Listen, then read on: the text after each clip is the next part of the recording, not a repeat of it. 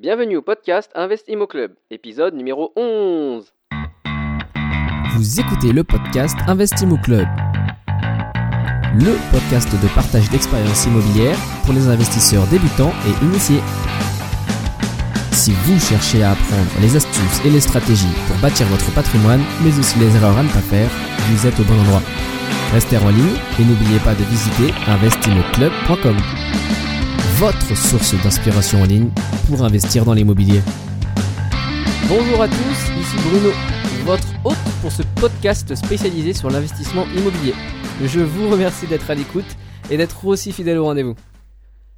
L'épisode du jour a été enregistré en compagnie de Michael, qui est investisseur immobilier dans la région Rhône-Alpes et qui, comme bon nombre d'entre nous, est passionné par le sujet. Au cours de la discussion, vous allez découvrir notamment son premier investissement plutôt original, un terrain agricole. Comment il en est venu à faire cet investissement et son moyen de le rendre rentable. Il nous expliquera ensuite son deuxième investissement dans un appartement et son application forte dans la copro en tant que syndic bénévole. Puis il partagera sa réflexion et le passage à la catégorie des immeubles de rapport afin d'obtenir du cash flow et diminuer son temps de travail salarié. Michael nous expliquera également son argument convaincant pour se débarrasser d'un locataire indésirable, ou encore pourquoi il a décidé de ne pas rester trop dépendant à une seule banque pour pouvoir poursuivre ses investissements. Écoutez bien l'épisode et prenez des notes car il y a beaucoup d'infos très intéressantes dans cette histoire. Au pire, vous pourrez retrouver les liens mentionnés dans l'épisode en vous rendant sur investimoclub.com slash épisode 11. Mais trêve de bavardage, accueillons notre invité. Bonjour Mickaël, Bonjour Bruno. merci et bienvenue au podcast. Est-ce que tu peux nous dire rapidement qui tu es et puis raconter l'histoire de ton premier investissement immobilier? Donc, euh, bah, je m'appelle Michael Roversade. Euh, j'habite en Rhône-Alpes. J'habite à une heure environ au sud de Lyon, D'accord. originaire de la région. En ce qui concerne euh, mon premier investissement, euh, donc il a été réalisé en 2007. Alors c'est un investissement un peu atypique, on va dire, puisque euh, en fait à l'époque j'ai acheté un terrain agricole pour la somme de 9000 euros, 3300 mètres carrés. D'accord. Et en fait, dessus, j'y ai bâti un chalet en bois. Alors pourquoi un chalet? Puisque derrière, en fait, euh, mon premier locataire, bah, c'était, euh, enfin c'est toujours d'ailleurs, un- cheval. D'accord, ok. Premier investissement un peu atypique. Euh, Terrain agricole, 9000 euros, 3300 mètres carrés. Le chalet, environ 5000 euros de budget pour y mettre un cheval et euh, pour une location mensuelle de euh, 150 euros par mois. D'accord, ok. Donc ça avait un, un bon rendement quand même. Mm, Voilà, ouais, c'est ça. Et, juste euh, l'état d'esprit à ce moment-là de, de cet investissement, pourquoi tu t'es dit euh, bah, je vais investir dans un terrain agricole Euh, Est-ce qu'il y avait quelqu'un dans ton entourage qui avait fait ça? Ou alors, euh, voilà, qu'est-ce qui t'a incité à faire cela? Et puis pourquoi, euh, bah, on va dire comme la majorité des gens, t'as pas pensé à investir dans un bien, un appartement, euh, un bien locatif résidentiel, on va dire Tu te rappelles? Ouais, ça s'est fait euh, vraiment par hasard au départ. C'est-à-dire que bah, je surfais sur euh, le site très connu hein, du Bon Coin. Ok. Et puis je suis tombé sur. euh, alors je cherchais pas spécifiquement un, un investissement locatif à proprement parler. tu cherchais quoi? Tu Je cherchais des affaires pour tes enfants Ouais, je me baladais. je- voilà, c'est ça. En fait, c'était vraiment. Je me baladais, je regardais un petit peu ce qu'il y avait à vendre, un peu comme ça, quoi. Et puis je tombe sur, je sais pas, ça fait tilt. Je vois un terrain agricole. Enfin, ce, ce terrain-là, et puis euh, je me dis, ah bah tiens, regarde, euh, il est à 10 minutes de la maison déjà, Ouais. donc euh, je dis, tiens, on va pas mal. Puis j'ai vu le prix, quoi, j'ai dit, bah 9000. Bon, effectivement, c'est du, du terrain agricole, donc ça vaut pas très très cher en fait, hein, par rapport à de la terre constructible. Je me suis dit, oh bah tiens, il est en bord de route, d'après les photos, tout ça. Donc faut savoir que la région où je suis, c'est le, le parc régional du Pilat, donc c'est un joli coin. D'accord. Peut-être qu'on pourrait y faire un truc, euh, parce qu'on avait une petite maison, mais on n'avait pas un grand jardin. On s'est dit, bah avec les enfants, tout ça, euh, on aura toujours un peu plus d'espace, euh, etc. Donc ça s'est fait vraiment par le pur des hasards. D'accord, donc c'était plutôt pour un intérêt à utilisation personnelle au départ, euh, ce terrain, quoi. Exactement. Ok. Donc, on est allé sur place, on a, on a regardé le truc, on a contacté le, le propriétaire, et puis euh, bah, de fil en aiguille, en fait, on a, on a. Alors, j'ai même pas négocié le prix. C'est vrai que c'est cher pour de la terre agricole, 9000 euros. Au préalable, j'avais quand même repéré l'accessibilité proche de la route, donc il y avait vraiment, enfin, il y avait un accès sur le terrain directement. Le terrain n'était pas enclavé. Euh, j'ai vu qu'il y avait les lignes électriques pas très loin, de part et d'autre. Euh, donc, je me suis dit, bah écoute, euh, pour 9000 euros, euh, on va, on- voilà, on va, on va pas discuter le prix. Par contre, ce que j'ai fait, j'ai, alors pour la petite anecdote, j'ai négocié plutôt les frais de notaire. Je me suis mis d'accord avec le, avec le vendeur. J'ai dit, bah écoutez, voilà, nous on est jeunes, tout ça, euh, le terrain, bon, il nous plaît et tout. Euh, Est-ce que c'est possible de couper l'apport en deux au niveau du- des frais de notaire? Elle m'a dit bah écoute, pas de problème, de toute façon pour un terrain de ce type-là, ça, te va- ça va ça va pas chercher très loin en termes de budget. Voilà, donc j'ai négocié simplement le, le- le fait que le propri- enfin le vendeur puisse prendre à sa charge la moitié des frais de notaire. Alors, D'accord. le- la suite de la petite histoire, c'est que ben, le jour où on va signer le, le- le compromis, le, le notaire nous annonce un, je crois que c'est de mémoire, c'était autour des 1200 euros. Donc j'avais trouvé ça un peu, un peu excessif par rapport au, au prix du terrain, par rapport pour 9000 euros, 1200 euros de frais de notaire, je trouvais ça un peu élevé. Et en fait, il m'expliquait qu'en fait, ils ont des barèmes et qu'il y, a un- Ouais. y a un forfait minimum en fait. Exactement, ouais. On part là-dessus. Du coup, ben, derrière, euh, le jour de la signature de l'acte authentique, on fait les papiers, on signe la vente. On va boire un coup, comme ça se fait euh, traditionnellement avec le vendeur. Il me fait mon chèque de 600 euros. Et puis là, un mois après, je reçois un chèque à la maison euh, du notaire en me disant qu'il s'était trompé dans les frais de notaire et qu'il me remboursait, je sais plus, euh, 400 et quelques euros. Donc en fait, j'ai dû, j'ai dû payer euh, à peine euh, euh, 600 euros de, de frais de notaire sur les 1200 du départ, quoi. D'accord. Une, une erreur de la part du notaire. Ok. Donc voilà pour la petite histoire. Donc du coup voilà, ne pas avoir négocié au départ le prix, le prix d'achat c'est une chose, et puis derrière bah du coup euh, les frais de notaire qui ont été fortement réduits quoi. D'accord. Et euh, rapidement, est-ce que tu peux détailler ou est-ce que tu as connaissance de bah, voilà, différences euh, fondamentales entre les terrains agricoles et puis euh, un terrain euh, bah, constructible en, en termes de je sais pas euh, à la fois les, par rapport aux frais de notaire ou alors par rapport aux procédures administratives d'achat de, de revente ou je ne sais pas si- s'il y a des points vraiment spécifiques pour les terrains agricoles Alors pour répondre un peu à ta question, pour, pour avancer un petit peu dans la démarche, donc là on avait que le terrain agricole. Et derrière, j'ai décidé de vouloir y bâtir quelque chose dessus. Alors, ce qu'il Oui, faut savoir, c'est qu'effectivement, le terrain, il est censé être pour les agriculteurs. C'est d'ailleurs pour ça qu'il y a un droit de préemption d'un organisme qui s'appelle la SAFER. C'est un, un organisme en fait qui représente les agriculteurs et ceux qui veulent s'implanter. Bah, la SAFER en fait euh, peut s'interposer pour récupérer le terrain, pour le proposer à des agriculteurs en priorité et non pas à des particuliers comme moi. D'accord. Voilà, il y avait cette particularité-là. On était obligé d'attendre le droit de préemption soit de la mairie et de la SAFER avant que le terrain puisse être vendu à un particulier. Donc, ce qu'il faut savoir, c'est que généralement des terrains de petite surface, parce que 3000 m2 pour un agriculteur, c'est petit, quoi. hein. Oui. C'est pas oui. très grand. Ils préfèrent plutôt acheter des hectares et proches d'une ferme ou proche de, de leur exploitation. Le droit de préemption a été avorté, il n'y a pas eu, il a pas eu besoin. Euh, derrière ça, donc moi j'avais pour projet de construire un, un chalet. Au départ, pas forcément pour un cheval. Au départ, c'était pour nous, comme, comme je l'ai dit tout à l'heure. Et en fait, ce qu'il faut faire, donc c'est un terrain agricole, on n'a pas le droit de construire normalement. C'est faux. D'accord. C'est pas qu'on n'a pas le droit de construire, c'est qu'on est obligé de bâtir quelque chose qui soit en rapport avec l'agriculture. Ok. Et pour ça, donc à la mairie, on a ce qu'on appelle le plan local d'urbanisme qui définit toutes les règles euh, applicables par rapport au classement du type de terrain. Donc là, en l'occurrence, agricole. Il suffit d'aller dans le paragraphe qui va bien. Et là, bah, tu, as, tu as tout le descriptif de, de ce qu'on a le droit de faire. Donc généralement des hangars, des choses, tout ce qui a trait à l'agriculture. Il y avait une case abri de jardin. Et là, en fait, quand tu es dans ce paragraphe-là, tu lis, bah voilà, il faut respecter euh, telle hauteur, euh, puisqu'en plus on est dans le parc du Pilat. Alors telle couleur de tuiles. En fait, on te donne vraiment tous euh, les codes euh, stylistiques, on va dire, du, de ce que tu peux bâtir. Les couleurs, des, des ok. façades, etc. Les, les... Donc là, c'était un truc en bois, donc ça, enfin, tout était, tout correspondait. Donc moi, j'ai fait ma demande, j'ai fait une demande de certificat d'urbanisme. C'est simplement pour savoir si mon projet était réalisable. Donc, je me suis appuyé du plan local d'urbanisme pour avoir les, les- en fait, ça, c'est les règles. Dessus, Ouais. j'ai fait mes schémas, j'ai fait, voilà, j'ai respecté mes distances avec le voisinage, etc. J'ai euh, les hauteurs, les pentes de toit, la couleur des tuiles, etc. J'ai fait mon certificat d'urbanisme, je l'ai envoyé, j'ai attendu deux mois. Et au bout de deux mois, donc, on m'a répondu favorablement, comme quoi mon, mon projet était réalisable.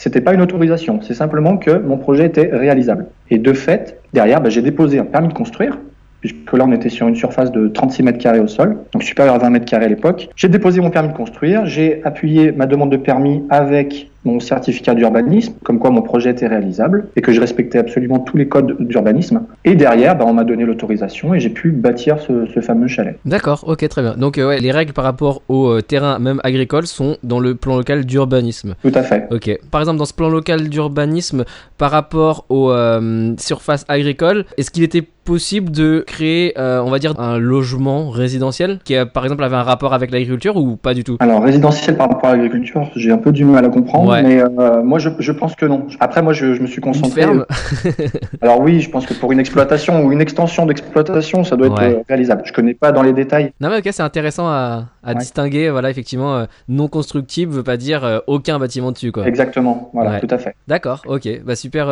et donc aujourd'hui, ce terrain, tu l'as toujours et ton locataire.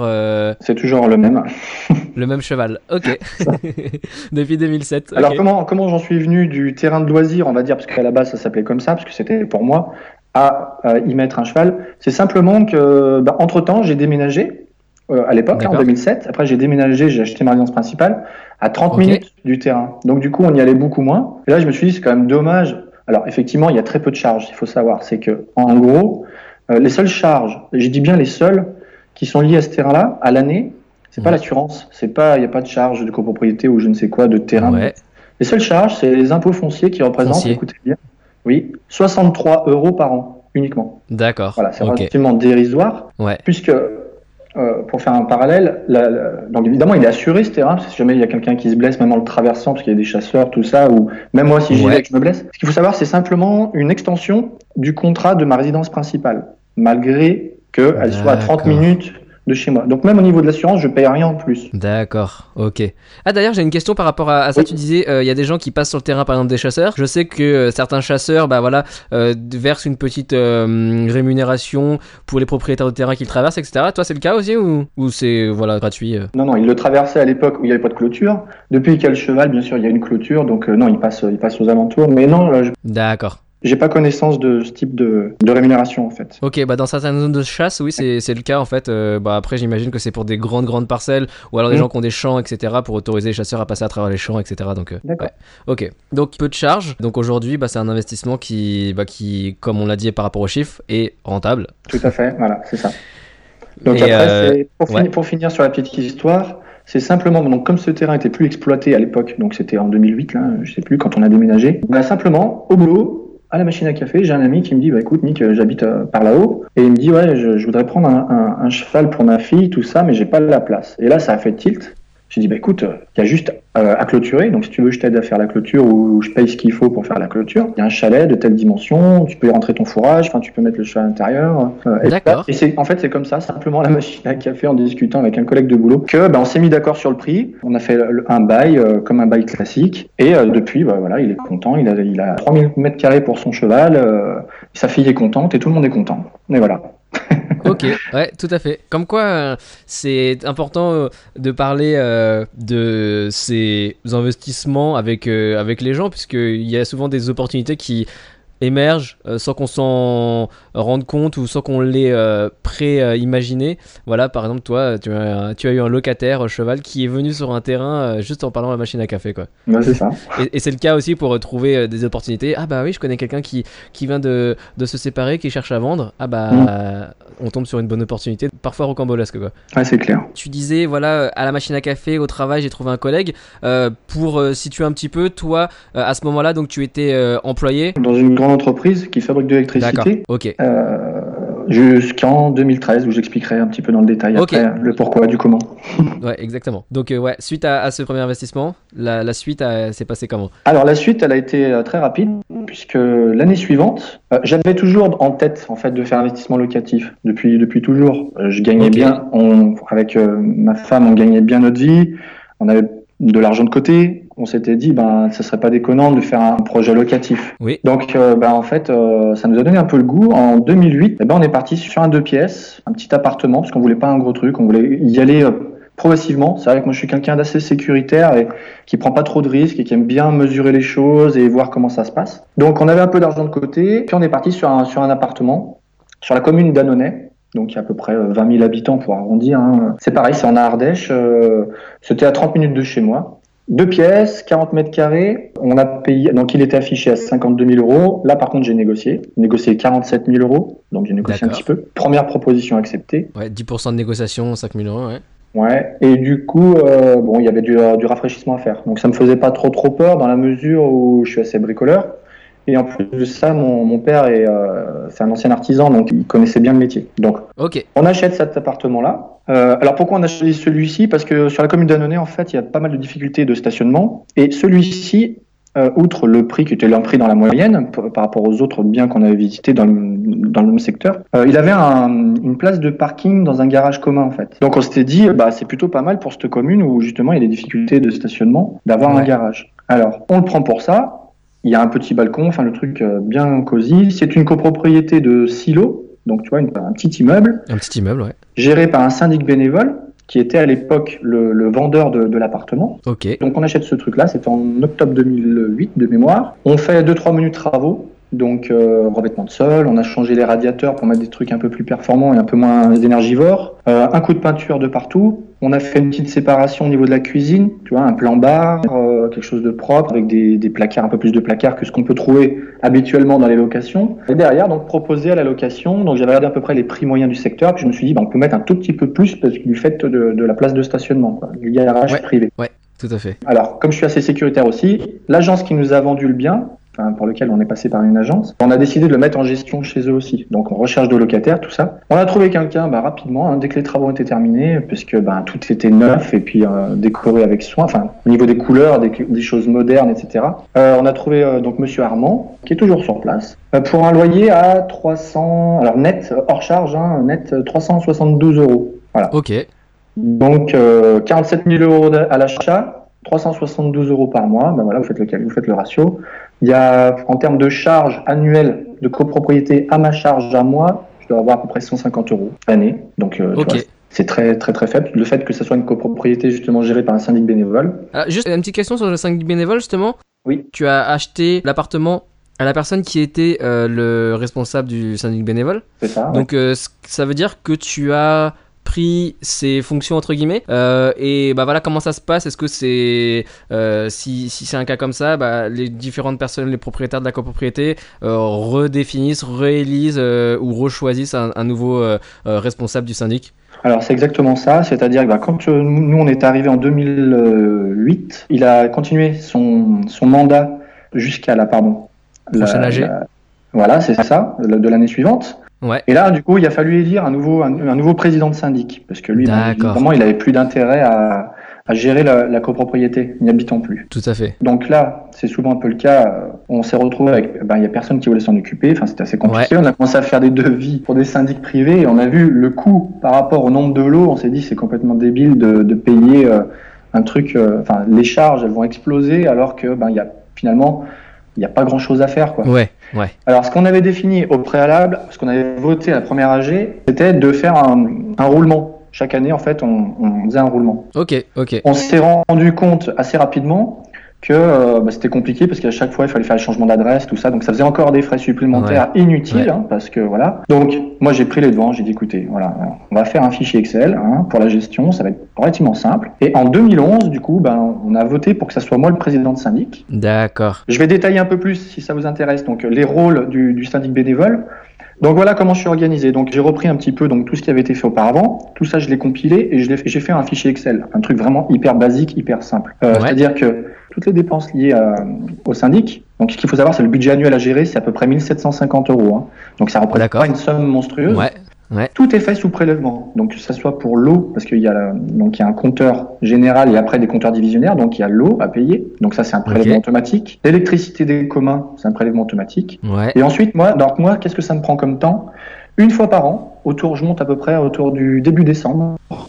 Je vais sur place, je fais mes relèves de compteurs, je fais mes ratios pour par rapport au compteur divisionnaire pour savoir Ouais. combien doit payer, qui doit payer quoi. Euh, en même temps, j'accompagne, je, je m'arrange, donc ça me prend une matinée, hein, je m'arrange pour qu'il y, a- qu'il y ait le, la personne qui vient vérifier les extincteurs. Donc il y a deux extincteurs à vérifier. Euh, et en même temps, bah, je regarde un peu s'il n'y a pas eu de dégradation, des choses comme ça. d'accord et juste euh, cette règle par rapport aux extincteurs Oui. c'est obligatoire à partir d'un certain nombre de logements? Non, il n'y a pas d'obligation. d'accord Maintenant, je pense que c'est vivement conseillé, surtout qu'on a une partie garage, en fait. Donc, euh, voilà, on a un extincteur à poudre qui est dans le garage et des autres qui sont dans les parties communes. D'accord, ok. Et l'ordre de prix de la maintenance de ces extincteurs par année, c'est combien? Pour deux extincteurs, tu dis? 90 euros. Ok, d'accord. Ok. Ah, c'est euh, intéressant à savoir, effectivement. euh, Mm. euh, dans l'immeuble que, que l'on a, on- pas d'extincteur, nous, mais c'est effectivement, ça peut être très utile. Ouais, c'est clair. ouais. temps voulu. Alors, les assurances euh, l'obligent pas. Maintenant, si on Ouais, sont, effectivement, c'est- c'est c'est réellement un plus, quoi. ouais. Après, c'est vrai que les extincteurs, encore faut-il savoir les utiliser aussi. Ouais, exactement. Ouais, Ouais, tout, à fait. tout le monde n'est pas forcément formé. et- à Ouais. correctement. Donc ok pour euh, ouais pour les charges. euh, Donc le rôle du syndic, ouais. donc moi je collecte les appels de fonds en début d'année, c'est-à-dire à l'assemblée générale, bah, tout le monde me fait son petit chèque que je mets sur le compte spécifique du syndic bénévole. Hein. C'est pas un compte, c'est pas mon compte à moi, c'est vraiment il y a un compte dédié à ça. D'accord. Derrière il y a tous les prélèvements qui sont, donc que ce soit l'assurance de l'immeuble, que ce soit euh, même les extincteurs, tout ça. mais En fait c'est tout un c'est un prélèvement chaque année. Euh, comment on appelle ça, le- les factures d'eau et d'électricité des communs. Mhm. Mhm. Moi, au mois de décembre, donc je vais relever les compteurs. Voilà, je fais un peu le tour pour être sûr que le ménage est bien fait. En fait, chacun des, des, colo- enfin, des locataires fait son propre ménage sur son palier. Ils sont, ils sont, ouais, ils sont, tout n'est pas occupé dans l'immeuble, mais ils sont, je crois qu'ils sont quatre, quatre sur les six Ok. ou cinq sur les six. Ok. Voilà, donc ils gèrent leurs trucs eux-mêmes. Généralement, ça Alors, se passe bien. Une petite question ouais, par rapport à ça. Est-ce qu'il y a quelque chose d'écrit sur euh, sur ce ménage euh, individuel? Oui, oui, oui. Du coup, il y a un, D'accord. comment on appelle ça, un règlement, un- comme un règlement, Ouais. voilà, et qui est affiché dans les dans les communs où chacun sait que ben, tel mois c'est pour lui, etc., etc. C'est découpé comme ça. On l'a découpé comme ça. Vous l'avez découpé en ok tournant euh, ménage Ah. tournant en fait euh, entre chaque. euh, Ok. ça. Alors après, c'est on- quoi C'est un coup de balai, un coup de enfin un Oui, coup de balai. oui. euh, Alors nous, on- le, le syndic met à disposition le matériel, hein, un seau, serpillière, enfin tout ce qu'il faut pour pouvoir entretenir, et puis les locataires euh, s'en occupent. Ok, très bien. Voilà. Donc ce qu'il faut savoir, c'est qu'on est dans une copropriété de silos. Il y a, alors c'est un peu atypique aussi là, il y a quatre, il y a quatre personnes présentes. Ce qu'il faut savoir, c'est qu'il y a une personne, c'est quand même euh, fantastique. Le, le monsieur vit euh, donc à un appartement au dernier étage, mais il y habite pas. Il habite chez sa copine au premier, quoi. Donc il y a un appartement pour lequel il paye un loyer, mais il n'y a personne dedans. Alors du coup, c'est comme si une petite copropriété, tout le monde se connaît et euh, du coup il y a une bonne ambiance quoi. Enfin, je veux dire, tout le monde s'entend Ouais. bien, euh, ils se filent des coups de main, voilà, parce que c'est des petits, voilà, c'est des petites copropriétés. On n'est Ouais, pas dans ouais, des barres ouais. d'immeubles immenses et du coup, bah, c'est assez familial, c'est assez sympathique. Même moi, quand je vais sur place, des fois, je rencontre les, les locataires, je discute un peu avec eux. Enfin, moi, je suis assez, euh, voilà, je, je discute un peu avec tout le monde. Et, euh, et voilà, donc ça crée justement tout le monde envie d'entretenir, de maintenir en bon état. D'accord, tout à fait, ouais. Mm. Bien sûr. Ouais, pour la gestion, donc du coup, euh, très peu de temps, quoi. Ça me prend une matinée euh, et après, bah, le temps de faire mes calculs, sachant que c'est sous format Excel, ça va relativement vite, quoi. Ouais. Ok, d'accord. Bah, ok, super. euh, merci pour le, le détail de cette euh, organisation du syndic bénévole. Mhm. Je pense que du coup, euh, voilà, les gens euh, n'ont pas à, à avoir peur de, de prendre ce genre de formule-là, Mhm. qui peut être source d'économie Ah, carrément, oui, les- Mhm. par rapport à l'effort fourni, quoi. c'est clair. D'accord. Donc euh, voilà, là on était sur ton, euh, on va dire ton deuxième projet euh, d'investissement. Mhm. Et donc, euh, bah voilà, est-ce que, est-ce qu'il y a une suite à cette, Alors oui, à cette aventure suite, puisque bah, quand, quand, comme je dis, hein, quand on commence à mettre le doigt dedans, bah, forcément, on se laisse un petit peu, surtout quand ça nous plaît et quand ça fonctionne, parce qu'on fait les choses correctement. Création de valeur notamment, hein, puisque là, on a le T2, il a été entièrement rénové, etc. On a trouvé le locataire tout de suite, donc euh, on se dit waouh. Euh, Et puis euh, quand on fait le calcul du rendement, c'est relativement intéressant. Ouais. À l'époque, j'avais pas forcément de notion de rendement, de choses comme ça. D'accord. Pour la Ok. petite histoire, le, le, le- le deux pièces, en fait, j'avais mis beaucoup d'apports pour l'achat de ce T2 et j'avais pris un crédit seulement sur 10 ans. Donc, euh, parce que j'avais dans l'optique de le rembourser le plus vite possible. De manière à, à profiter pleinement du loyer. Donc, on était, on va dire, à l'autofinancement brut. Mais une fois les, les, bon, les 150 euros de charge à l'année, plus l'assurance PNO, etc., en fait, j'en mettais, réellement, j'en mettais un petit peu de ma poche quand même. hein. Quand Mais tu dis toi- autofinancement brut, ça veut dire quoi alors? Bah, le loyer égale le, le montant du prêt. Ok. Ok. Le Donc, loyer ouais, hors charge effectivement, égale le c'est- ouais. c'est- pas tout à fait vrai puisque derrière, il Ouais. faut déduire quand même la taxe foncière. Faut quand C'est un peu un abus de langage de dire autofinancement dans cette situation-là. Mais ok, d'accord, je, vois tout à fait. Et au final, il y a beaucoup de, de, de gens, quand ils parlent d'autofinancement, ils parlent de cet autofinancement-là. Mm. Loyer Mm. égale mensualité. C'est- Euh, euh, en, en mettant de côté les charges qui, au final, font qu'on doit mettre un peu d'argent de sa poche. Tout Donc, à fait. euh, ok, t'étais dans cette situation-là. Voilà. Donc, ce que j'avais prévu, c'était de le rembourser au plus vite. Bon, ok. Ensuite, euh, le temps passe. Après, je vous l'ai expliqué tout à l'heure, j'ai acheté ma résidence principale, j'ai fait des menus travaux, etc. Donc, j'ai pris un peu mon temps. Et puis, euh, entre-temps, ben, au niveau euh, salarié, euh, j'ai Ouais. pris un peu, de, un peu de galon, comme on dit. euh. D'accord. du coup, euh, ben, les galons allaient avec euh, le temps, quoi. Enfin, c'est-à-dire le temps passé au travail. Donc, plus Ok. on prend des responsabilités et plus on. Les galons allaient proportionnellement, euh, Exactement. proportionnellement avec le temps euh, libre, quoi. C'est ça. Donc, euh, ben, très bien, un poste de chargé d'affaires, euh, très intéressant, euh, des relations humaines avec euh, les différents corps de métier, enfin avec les, les prestataires qui travaillaient pour nous, etc. Donc, ça m'a pu aussi, ça a pu me former aussi pour pour la suite, rédiger des, des comment dire des cahiers des charges, euh, gérer le financier, etc. Donc, très intéressant. Sauf que voilà, je faisais des heures carrées quoi au boulot et et je passais, euh, enfin tout le monde, enfin je faisais plus, plus, enfin, c'était même pas 35 heures, c'était au-delà des 35 heures, quoi, parce que le métier était prenant, c'était intéressant, etc. Travailler les week-ends, les astreintes, etc. Là, je me Ouais. suis dit, écoute, euh, en 2010, euh, j'ai eu la naissance de mon premier enfant. Euh, je voyais que je touchais pas le sol, quoi. Je profitais pas assez de, de ma fille. Je me suis dit, merde, comment je pourrais faire quand même Parce que bon, fait. J'aime bien ce que je fais, mais je voudrais pas y- quand même y passer toute ma vie dedans, quoi. Donc, je, je voudrais euh, remettre le curseur un peu plus au milieu, quoi. D'accord. Et c'est là que j'ai commencé à, à réfléchir et j'ai commencé un petit peu à regarder, euh, bah, notamment sur Internet, euh, des différents blogs, euh, différentes choses, et j'ai appris du vocabulaire, quoi. Ok. J'ai appris ce que c'était un cash flow, j'ai appris, j'ai compris ce que c'était à calculer une rentabilité. et là, je me suis dit, j'ai fait le, le parallèle avec ce que j'avais fait, et je me suis dit, en fait, ouais, tu l'as fait avec une certaine logique, on va dire le bon Ouais, sens paysan. Avec- comment, comment- Ouais, ouais, tout à fait, exactement. Et en fin de compte, c'était pas déconnant. Donc je me suis dit, bah déjà, tu as quand même une logique au départ qui est pas mal. Maintenant, comment tu peux faire pour optimiser au mieux Exactement. Et si tu dois faire un investissement, bah maintenant, tu vas chercher vraiment dans le détail. Quoi. Il faut vraiment que tu arrives à avoir un truc le plus le précis possible et le plus effi- euh, efficient. Ouais, exactement. On était en 2000, euh, donc 2011, 2000 ouais, par là, 2011. Et là, je me suis dit, écoute, maintenant, tu as fait des choses, tu vas partir maintenant sur plus gros. Tu sais faire, petit, tu as fait un terrain, tu as mis un cheval, tu fais un, un deux pièces pour, 50 000, pour moins de 50 000 euros, ton locataire, je le trouver tout de suite. Et ben, tout ça, tu vas le dupliquer sur quelque chose d'un peu plus gros. Et là, l'idée de l'immeuble de rapport, en fait, a germé direct. D'accord. Et l'immeuble de rapport, pourquoi? Parce que le but, c'était de me créer des revenus complémentaires au-delà de l'autofinancement, de manière à pouvoir réduire mon temps de travail. Ok. Donc, euh, euh, garder ou même augmenter le revenu total que, que tu avais euh, Mm. en réduisant ton temps de travail effectif. Exactement. Ok. Donc, je me suis mis à chercher justement. euh, donc là, en fait, j'ai défini mes objectifs. hein. Mon objectif, c'était bien de réduire mon temps de travail. Et je m'étais donné 4-5 ans, au moins pour passer à mi-temps. D'accord. Suis, et donc, du coup, je me suis orienté vers tel type d'immeuble pour ça me procure bah, tant par mois. Donc, je me suis mis à chercher vraiment avec des critères très précis qui répondent à mon objectif. Donc, un immeuble, il fallait qu'il se fasse pas forcément la taille, mais qui, qui me rapporte un minimum euh, 1000, 1200, 1500 euros par mois, de manière à que si j'emprunte, que j'ai le delta au moins de 300 euros par mois de positif net, net, net dans ma poche, pour mettre un premier pied à l'étrier de manière à pouvoir réduire mon temps de travail, peut-être passer dans un premier temps à 80% et ensuite d'y aller progressivement. Ouais, ouais. Donc, donc voilà, je, je me suis mis à chercher un immeuble de rapport, mais pas n'importe lequel. C'est-à-dire qu'il fallait déjà, j'avais déjà orienté mes choix sur un immeuble inférieur à 200, enfin je voulais à peu près autour des 200 000 euros et qui me rapporte un minima entre 1002 et 1500 euros par mois. Mais de loyer brut. Ouais. De loyer, exactement. Ouais. Donc, c'est ce que j'ai fait. Je me suis mis à chercher ça. J'ai continué à me former aussi, enfin, former euh, au travers des blogs. Je lisais des articles, etc. Alors, si je peux les citer, hein, le blog de Michael Ferrari, notamment, qui, qui, Ouais. qui est bien fait. Euh, Olivier Seban, Comment il s'appelle? Euh, Esprit Riche, Ok. à l'Académie On, Esprit on mettra les notes sur la page de, du, de l'épisode. Voilà, donc euh, Michael Ferrari en parallèle de Olivier Seban.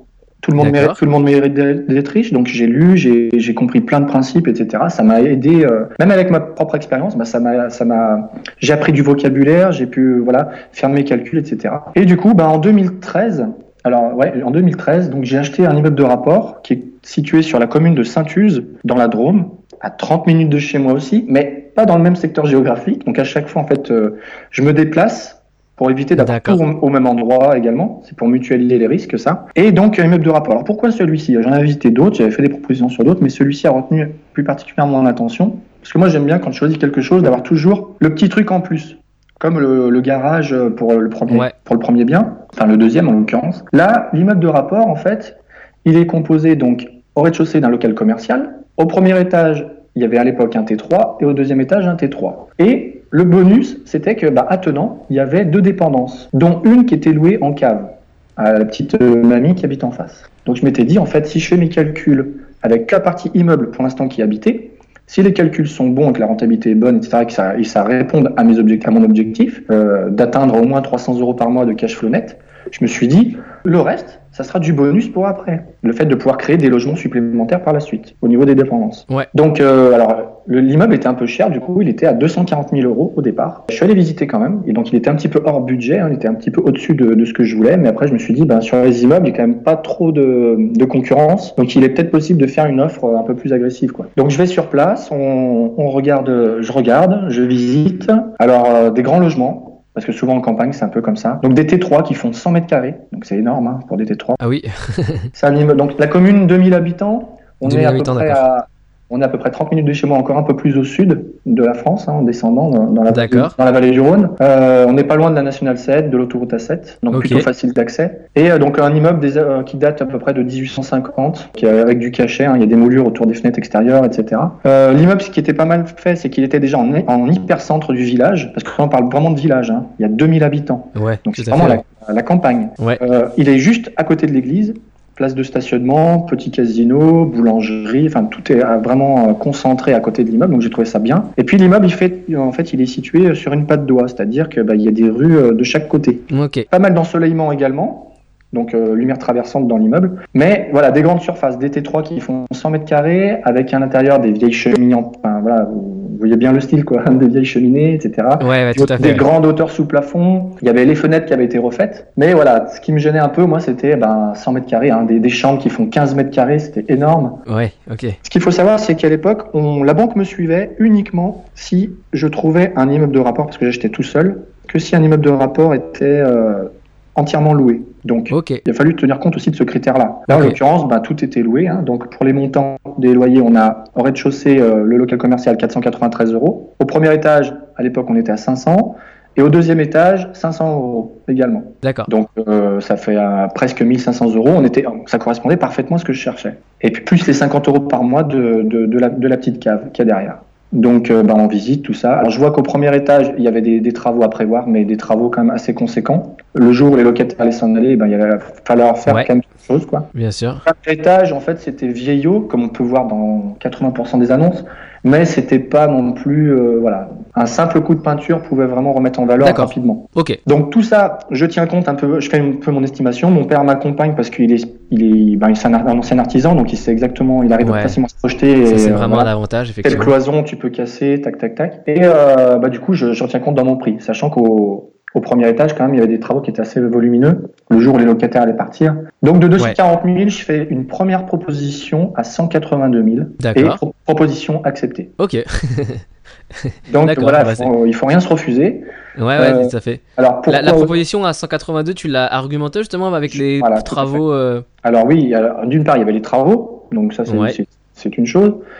De plus, ben, il faut toujours essayer de connaître un maximum sur le vendeur, enfin de connaître un maximum sur le vendeur. Donc là, on était en direct propriétaire. Ok. On avait un peu sympathisé avec la personne. Bon après, je vous expliquerai, mais moi j'y suis allé la première fois, j'y suis allé avec ma petite fille. Alors comme euh, la dame, elle était grand-mère, tout ça, ben, elle était allée acheter des bonbons pour ma fille. euh, voilà, on a créé un peu du lien, tout ça autour de ça. D'accord. Euh, alors c'était pas une technique au départ, hein, mais j'ai vu qu'avec les enfants, ben voilà, du coup des fois ça peut, ça peut, voilà, tout dépend de la personne qu'on a en face, et ben Ouais, ça peut créer fait. du lien et ça peut, euh, voilà, créer une petite affinité. Ouais, tout à fait. Et puis euh, derrière tout ça, en fait, je- ben, je- en discutant avec la personne, ben, elle m'expliquait qu'elle habitait sur Lyon, qu'elle avait acheté cet immeuble, je sais plus, il y a 5-7 ans en arrière, et que du coup, ben, ils avaient fait deux trois menus travaux, mais c'était trop loin pour eux. Et en fait, ce qu'ils voulaient, c'était vendre pour pouvoir racheter quelque chose, mais beaucoup plus près de chez eux. C'était des gens qui avaient la soixantaine et que voilà c'était un investissement mais c'était trop loin. Ils avaient fait une erreur dans ce sens-là c'est-à-dire que c'était vraiment géographiquement trop loin. Donc Ouais, moi je me suis servi de cet argument-là propose un prix euh, correct qui rentre dans ses corps par rapport au prix qui, enfin, qui lui restait à payer etc normalement ça devrait passer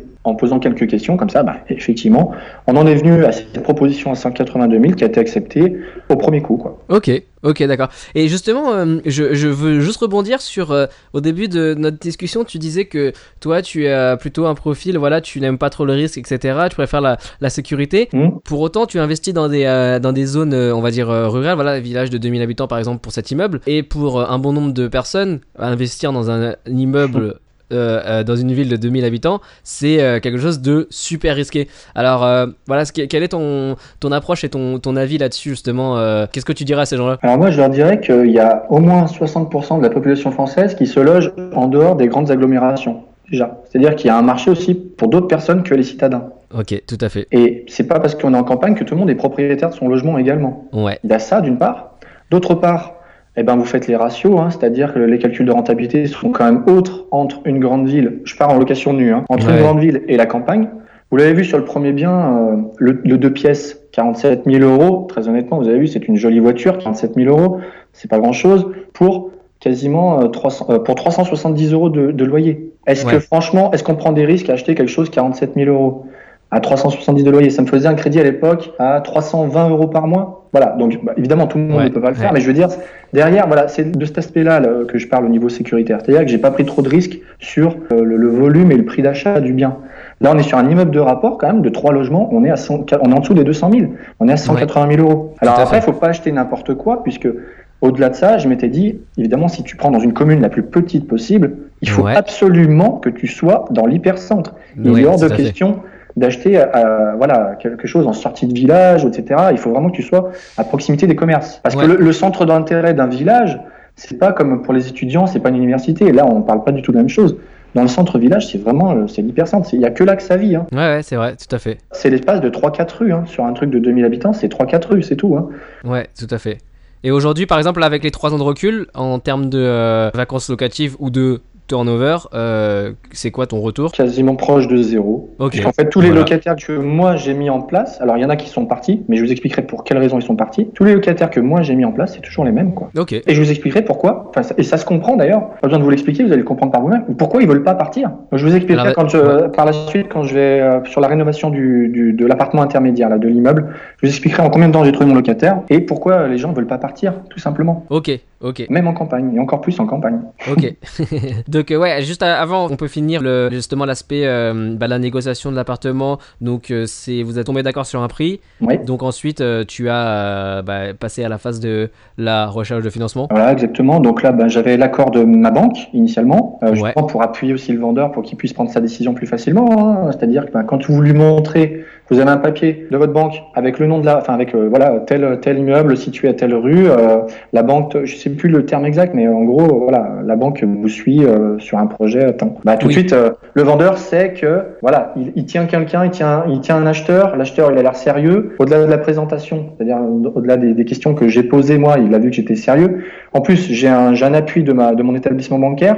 Même s'il y a un prêt, bon ben voilà, ça, ça aide les gens à se décider plus rapidement, plutôt que de, Ouais. mettre de côté et de se relancer dans des recherches, des visites. En plus, lui, voilà, ça Ouais, exactement. déplacer, etc. Voilà. Donc ça, Ouais. ça peut être des arguments effectivement pour appuyer votre négociation. Ouais. Donc euh, effectivement, recherche de financement. Alors là, c'est là que j'ai compris des choses aussi. C'est-à-dire que ben, j'ai négocié avec ma banque. Puis après, je suis allé voir d'autres établissements. Et puis ben oui, euh, Michael Reversade euh, qui va négocier pour un immeuble. À, à l'époque, j'avais 32 ans. Ben, c'est pas très courant quoi. vis-à-vis des établissements bancaires. Donc sur les simulations en fait, que ce soit dans d'autres établissements, tout le monde vous suit. Il y a pas de souci. Votre projet il est bien. Donc j'avais monté mon projet avec des chiffres, etc. Puis le jour où il a fallu passer, euh, une fois que le compromis était signé, quand je suis retourné voir ces mêmes établissements, mais oui, mais vous comprenez, nanana, les conditions elles ont changé. Donc là j'ai compris que en gros, les banques qui vous connaissent pas sont moins enclins à vous faire des propositions bah, du fait que bah, malheureusement, voilà, vous avez 30 ans, vous, vous êtes jeune quoi, euh, vous empruntez tout seul, un immeuble de rapport ça fait peur. Euh, bon, moi, j'ai à l'époque, j'avais déjà un enfant. Euh, derrière, Ouais. euh, ça veut dire quoi? Ça veut dire, j'avais aussi ma résidence principale. J'avais déjà un, un autre appartement. Donc voilà, les gens vous connaissent pas. Enfin, quand je dis les gens, les banques vous connaissent pas, donc elles sont un peu plus frileuses. Et là, je me suis dit, oulala, ça veut dire quoi? Ça veut dire, j'en traduis que bah, ma banque me suit, mais si jamais elle sait qu'il y a que elle seule qui peut me suivre, ça veut dire qu'elle peut faire ce qu'elle veut avec moi. C'est-à-dire qu'en gros, sur Ouais. la négociation avec la banque, euh, j'aurai euh, pas ce que je veux, ce que je veux. Ouais, un faible pouvoir de, négo- de négociation. Exactement. Ouais, effectivement. Donc, j'ai rien dit, j'ai fait avec ma propre banque qui avait des conditions euh, qui étaient intéressantes. Je me suis appuyé des autres simulations pour faire baisser justement le, le taux d'emprunt, etc. Ok. Et après, je me suis dit, ben, vu qu'on était, donc on était en 2013, les taux avaient déjà bien chuté. D'ailleurs, je me suis amusé à renégocier mes prêts. D'accord. Une première fois, notamment sur la résidence principale. Et je me suis dit, euh, je vais aller dans un établissement concurrent, même si ma propre banque me proposait euh, de s'aligner, pour qu'il y ait quelqu'un d'autre qui me connaisse et que demain, si je dois faire un nouveau projet, ben voilà, je peux les mettre en concurrence. Ok. Ok. Donc tu t'es ouvert des, des portes et des Exactement. opportunités pour euh, les opérations futures, quoi. Voilà, je me suis dit, ben, si jamais je veux continuer pour la suite, je veux pas dépendre que d'un seul établissement, quoi. Voilà. Ouais. D'accord. Ok. Donc voilà, donc du coup, ben, l'immeuble acheté. Alors ce qu'il faut savoir, c'est qu'avant même d'avoir le financement, euh, ben si, donc euh, le financement, machin, acte authentique, acte authentique, donc c'est là où on vous remet les clés. La signature finale, ouais. Voilà, c'est ça. Une semaine avant, écoutez bien, une semaine avant, le vendeur m'appelle et il me dit, Monsieur Reversade, je vous ai fait partir les locataires du deuxième étage parce que c'était des bandits. Et là, je fais. Je fais, ok, d'accord. Donc, qu'est-ce que je fais? Panique, pas de panique, qu'est-ce qui se passe? Donc là, on se ressaisit, on réfléchit. Pourquoi j'ai acheté cet immeuble aussi? J'ai acheté cet immeuble parce que de, au niveau de la découpe de, de, de chacun des logements, chacun des loyers est à peu près similaire aux autres. hein. Mhm. Il y a une bonne répartition des loyers. équilibré, On ouais. est autour Ouais. des 500 euros pour chacun. Ouais, tout à fait. Ça veut dire quoi? Ça veut dire que derrière, même avec le logement vide au dernier étage, le projet s'autofinançait. Mhm. Donc j'avais pas besoin d'y mettre de ma poche. Et puis de toute manière, j'avais quand même prévu le coup parce que c'est ce que je préconise après à mes clients, c'est d'avoir toujours une épargne de précaution. On ne sait jamais ce qui peut arriver, euh, de la vacance locative ou un départ Ouais, locatif, tout à fait. où il enfin, y, a un- où il y a un pépin quelconque. Exactement. Surtout sur un immeuble de rapport, il faut quand même avoir un petit peu d'épargne de côté. Donc j'ai dit, laisse tomber, c'est pas grave. Les locataires sont partis, à la limite même tant mieux, parce que si c'est des bandits, ben, tant mieux. Ouais. Alors évidemment, hein, quand vous visitez l'immeuble au préalable, vous faites une visite d'une heure. Sur le gars, c'est pas écrit sur son fond que c'est un bandit, quoi, et qu'il a des problèmes de loyer. Le vendeur, il est là pour vendre. Quand vous lui posez la question si tous les loyers sont à jour, évidemment, tous les loyers sont à jour. Il passe pas par agence, donc vous avez qu'une seule chose à faire, c'est de le croire. D'accord. Je connais des, j'ai entendu des investisseurs qui voilà vérifier, euh, bah, demander Mhm. les comptes, euh, relevés de compte des, des trois derniers mois pour voir s'il y avait bien le, Alors- le virement des, des locataires Ouais. effectué quoi. Alors après, on peut le demander à l'oral. Pour hein. euh, prouver bonne Par foi. contre, je suis pas sûr que ça soit très légal de- de- d'exiger ce genre de, de, de- même vis-à-vis du, du Alors si vous le donnez, il n'y a pas de souci, mais sinon, je suis pas sûr qu'on puisse le faire. Mais, mais non, ça après, peut être c'est une un- solution effectivement Ouais. pour vérifier euh, la, la- la crédibilité de euh, voilà d'être sûr Des que les- dires, quoi, les loyers- effectivement. Ah oui, tout à fait. D'ailleurs, c'est ce que je préconise, c'est vraiment de s'appuyer sur des faits et non sur des sur des estimations Ouais. ou des, des choses à l'oral. Bref. Ouais. Ceci dit, voilà, donc les locataires sont partis. Alors qu'est-ce que j'ai fait? Bah, J'ai fait comme la première fois, je me suis retroussé les manches. J'ai pris mon papa avec moi, on est allé sur place, on a sorti les pots de peinture et vas-y qu'on a tout refait du sol au plafond. Alors pour la petite histoire, ça nous a coûté donc pour 100 mètres carrés un rafraîchissement total, hein. du, du lino au sol au plafond, donc toutes les peintures, on n'a touché aucune cloison.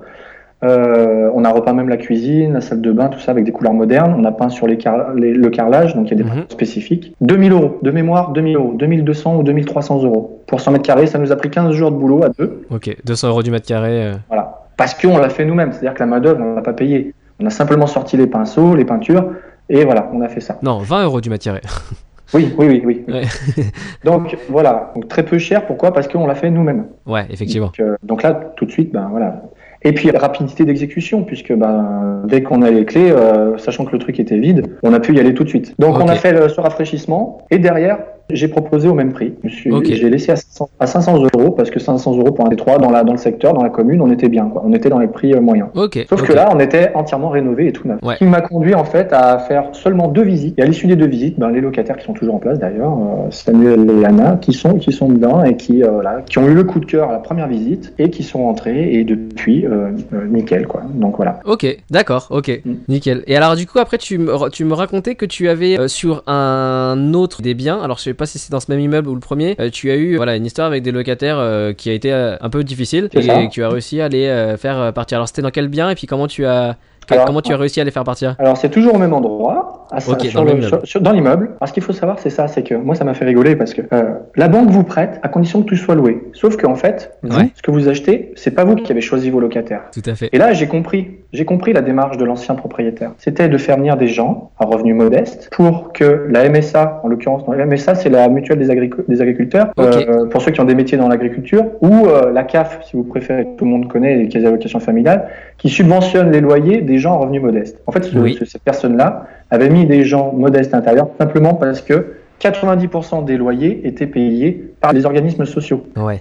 Ouais. Donc, au premier étage, j'avais sur les 500 euros, j'avais à peu près 450 euros de loyer qui étaient payés directement par la MSA. Euh, Ouais. Au dernier étage, les fameux bandits, je pense que ça devait être de la même euh, de la même chose. Sauf que moi, derrière, je suis pas du tout dans cette logique-là. Moi, derrière, je veux des locataires de qualité. Les locataires de qualité sont des locataires qui ont les moyens. Et pour proposer des logements à un prix, on va dire standard, mais avec des locataires de bonne qualité, il faut proposer, de la, il faut faire de la création de valeur. Il faut vraiment mettre en valeur votre logement. Donc là, Ouais. ça passe par la rénovation, ça passe par des couleurs chaleureuses et modernes, comme si c'était pour vous. Il faut que voilà, faut que vous vous sentiez bien dans, la- dans, dans ce que vous proposez à votre locataire. Tout à fait. Donc voilà, donc la petite histoire, c'était la banque vous prête uniquement si tout est loué, mais comme vous n'avez pas le choix de vos locataires, ben en fait, euh, vous vous retrouvez des fois avec des grosses épines dans, les, dans le pied, quoi. Donc dernier étage. Et là le en, l'occurrence, parti. ouais. Donc le locataire il est parti. Moi j'ai mis mon propre locataire parce que j'ai tout rénové, j'ai trouvé rapidement. C'est toujours les mêmes et ça se passe très bien. En dessous, premier étage. Donc c'est là où j'avais vu qu'il y avait beaucoup de travaux. hein. Il y avait, euh, c'était vétuste, pour pas, pour pas te dire. Donc c'est là que j'avais budgété et qu'il y avait le D'accord, ouais, effectivement. Donc, je vous cache pas les détails. Problème d'alcoolisme, problème de bruit. Euh, les voisins autour, tout le monde se plaignait. Ouais. Je me suis même renseigné à la mairie. En fait, la mairie m'a dit, ben oui, en fait, on les connaît, on a l'habitude, on sait que c'est difficile, machin, nanana. L'ancien propriétaire avait déjà essayé de trouver des solutions avec lui, tout ça. Donc là, je me suis dit, en fait, ouais, en fait, au départ, avant d'acheter l'immeuble, j'aurais peut-être dû aller à la mairie pour me renseigner un petit peu et avoir, tu vois, c'est pour ça que quand vous, vous- quand vous visitez Mais- quelque chose, vous, vous visitez, mais c'est bien de poser des questions au voisinage aussi. Ouais, tout Pour à connaître fait. un petit peu l'ambiance du quartier, vous voyez. Tout à fait. Et parce que justement, à la mairie, euh, à quel service tu t'es adressé pour avoir des informations sur des locataires? On est sur une petite commune, donc euh, Ouais. vous allez à l'accueil, euh, tout le monde est connu hein, là-bas. hein. donc euh, après, je m'étais même entretenu avec le maire. Ouais, ça peut être un avantage des, des petites, euh, des petites communes aussi, quoi. Oui, oui, oui, c'est bien quand même de, bah, surtout au centre, c'est bien de poser des questions. Bah, la- vous savez, hein, la boulangère, elle est au courant de tout, euh, le coiffeur, il est au courant de tout.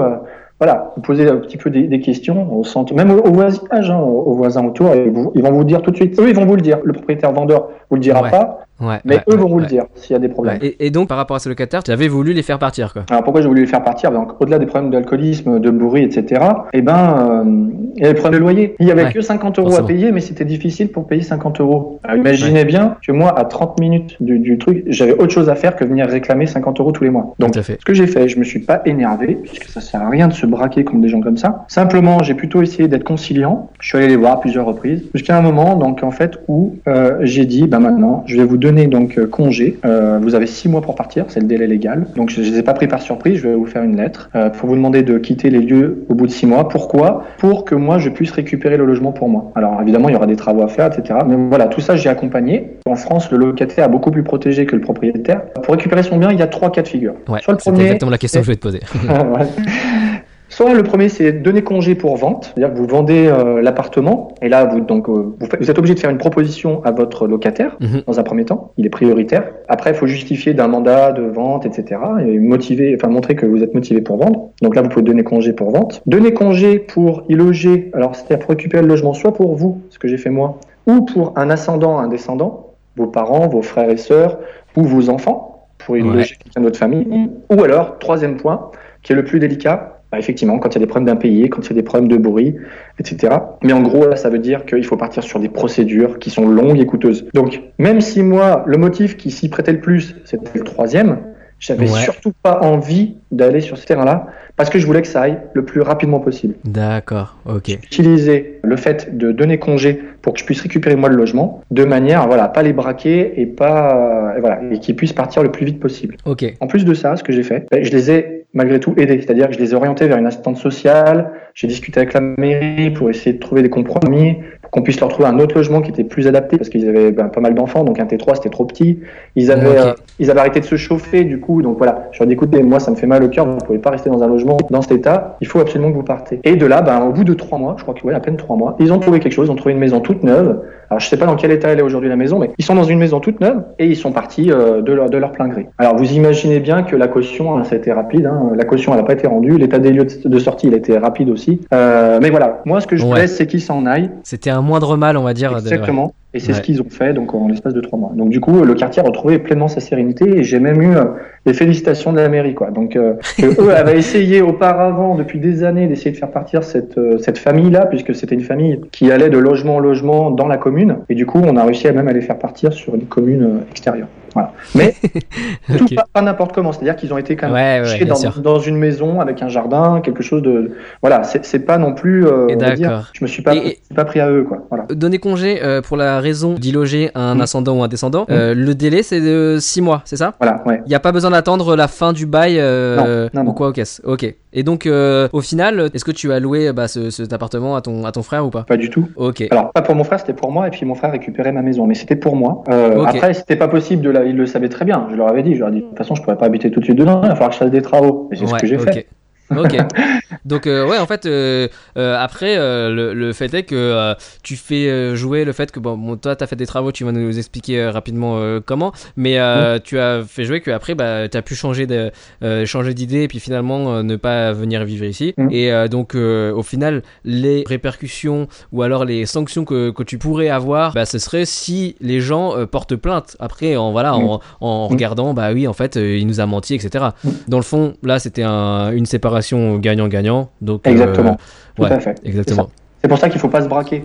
Parce que Ouais, si, on, Tout à fait. si on se met dans des relations un peu conflictuelles, forcément, ben, peut-être que le propriétaire gagnera in fine, parce que voilà, il y a des, y a des, Ouais. il y a des- Oui, voilà, bien sûr.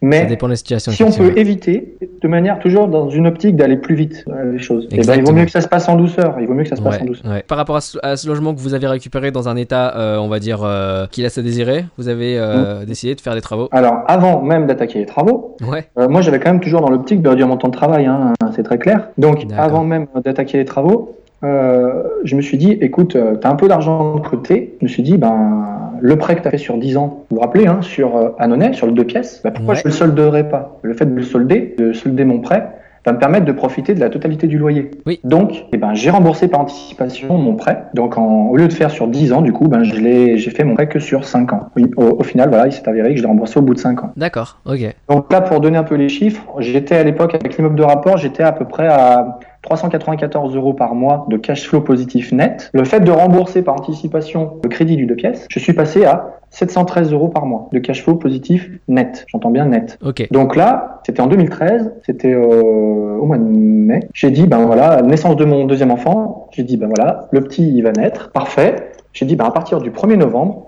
je passe à mi-temps. Je prends un congé parental à temps partiel à mon travail. Donc ça a été plus ou moins bien perçu parce que je venais juste d'avoir une promotion avant, et peu importe. Et j'ai dit, voilà, à partir du 1er novembre, je passe à mi-temps parental pendant trois ans, dans un premier temps.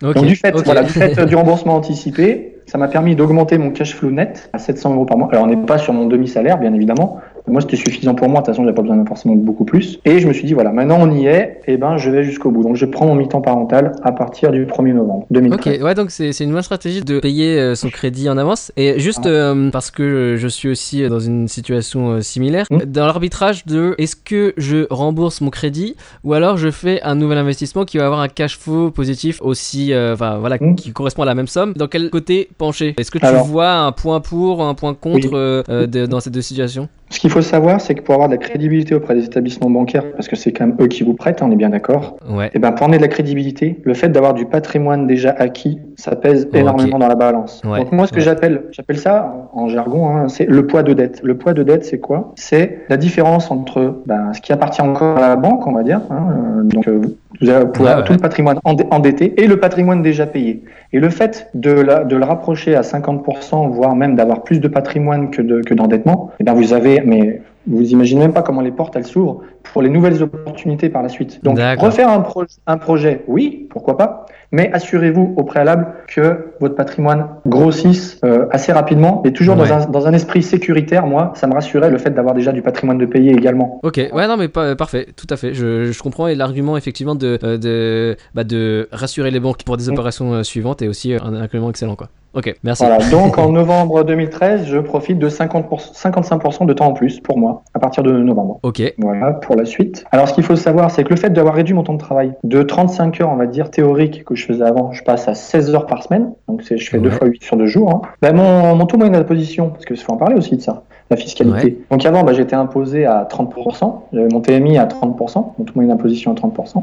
Du coup, alors, en fait, il y a aussi le fait d'avoir eu les enfants, etc. avec deux enfants. Je suis passé à un TMI à 5,5 d'accord. supprimé en 2015. Donc aujourd'hui, en fait, j'ai un TMI à 0%, c'est-à-dire que je ne paye pas d'impôt. Ok, parce que t'es bien, ils étaient euh, à la fois l'appartement d'Annonay et l'immeuble, c'était euh, une location nue déclarée au réel. Voilà, tout à fait, c'est ça. Ok. Mm, Donc ouais, effectivement, baisser ses salaires euh, permet aussi de bah, Mm. baisser son imposition. tout à fait. Donc après, je continue hein, dans la continuité du, des, des projets. Ouais, tout à fait. Ensuite, donc, euh, donc, on en est resté à l'appartement intermédiaire qui était un vétuste, on va dire. Donc là, je me suis dit, bon, là, il y a quand même pas mal de jobs. Et puis, euh, moi, je me suis octroyé un peu plus de temps. Et le but, c'est pas d'y passer dans les travaux. Donc, mon objectif, il est partiellement atteint, c'est-à-dire réduire mon temps de travail. Le but, c'est quand même pas de, Ouais, de, de, de me remettre dans les travaux, les machins, et de me créer un deuxième job. Donc, j'ai De dit, déléguer les travaux là. Exactement. Donc j'ai dit, Ouais. je sais faire, c'est une chose. Je vais euh, faire mon cahier des charges. Je vais faire des devis dans un premier temps pour les artisans tout seul, corps de métier par corps de métier, parce que là le but c'était Ouais. vraiment de partir sur un plateau. D'accord, Je vais voir avec un maître d'œuvre également et je vais comparer les deux. d'accord. Avant de faire ça, je me suis dit, les prêts ont encore baissé, je vais renégocier mes prêts Et ça, Ouais. et ça va me donner,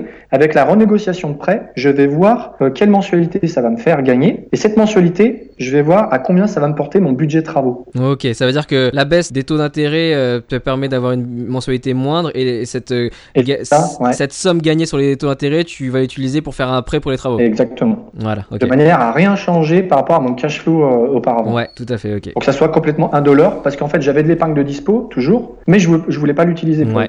Ouais. Je voulais toujours Ouais. le garder en, crédibi- en crédibilité. Parce qu'on sait pas une Ok, d'accord. opportunité qui se présente, je veux toujours être euh, sur le qui-vive et être euh, rapide si jamais il y a quelque chose qui. Voilà. Ouais, tout à fait. Alors du coup, tu, ouais, tu parlais de cahier des charges. Qu'est-ce que tu entends par cahier des charges euh, Assez rapidement, ouais, euh, ce mot cahier des charges, c'est qu'est-ce que tu mets dedans et à qui tu le donnes? Alors le cahier des charges, c'est moi qui l'ai rédigé. Alors c'est là, on est parti sur euh, réflexion totale du truc. C'est-à-dire qu'on a cassé des plafonds, toutes les cloisons, on a tout mis à nu. Donc le but, j'ai réfléchi pour un d'une part. Euh, donc on repart tout à neuf, hein, que ce soit électricité, plomberie, euh, Mhm. parquet, euh, la totale. Euh, et en plus de ça, j'ai dit, ben, il faut quand même que je regarde au niveau euh, des aides de l'État, notamment au niveau de la rénovation énergétique. Ok. Qu'est-ce que je peux utiliser justement pour créer de la valeur et pour mon locataire aussi, je puisse le mettre en avant dans l'annonce et de manière à, à leur Ouais. montrer ben, qu'il a un, lo- un logement qui est économe en énergie parce qu'aujourd'hui les gens sont vachement attentifs à ça. Donc voilà, il faut que je profite de tout ça. Il faut que je combine tout ça. Il faut que je sorte un projet. euh, voilà, j'avais un, un budget d'à peu près de 50 000 euros. J'ai dit il faut absolument que ça rentre là-dedans. Ok. Donc cahier des charges, je pars d'une feuille blanche et puis ben déjà je commence par faire des plans. Donc des chambres de 15 mètres carrés déjà, je me suis dit un logement de 100 mètres carrés avec des chambres de 15 c'est pas possible. Donc Ouais. ce que j'ai fait en fait, donc il y avait le même nombre de pièces, hein, c'est important pour les impôts. hein. donc il y avait une, deux, trois, Mhm. il y avait cinq pièces. Je suis resté sur un 5 pièces, même si c'était un T3. C'était un 5 pièces parce que la cuisine est indépendante du séjour.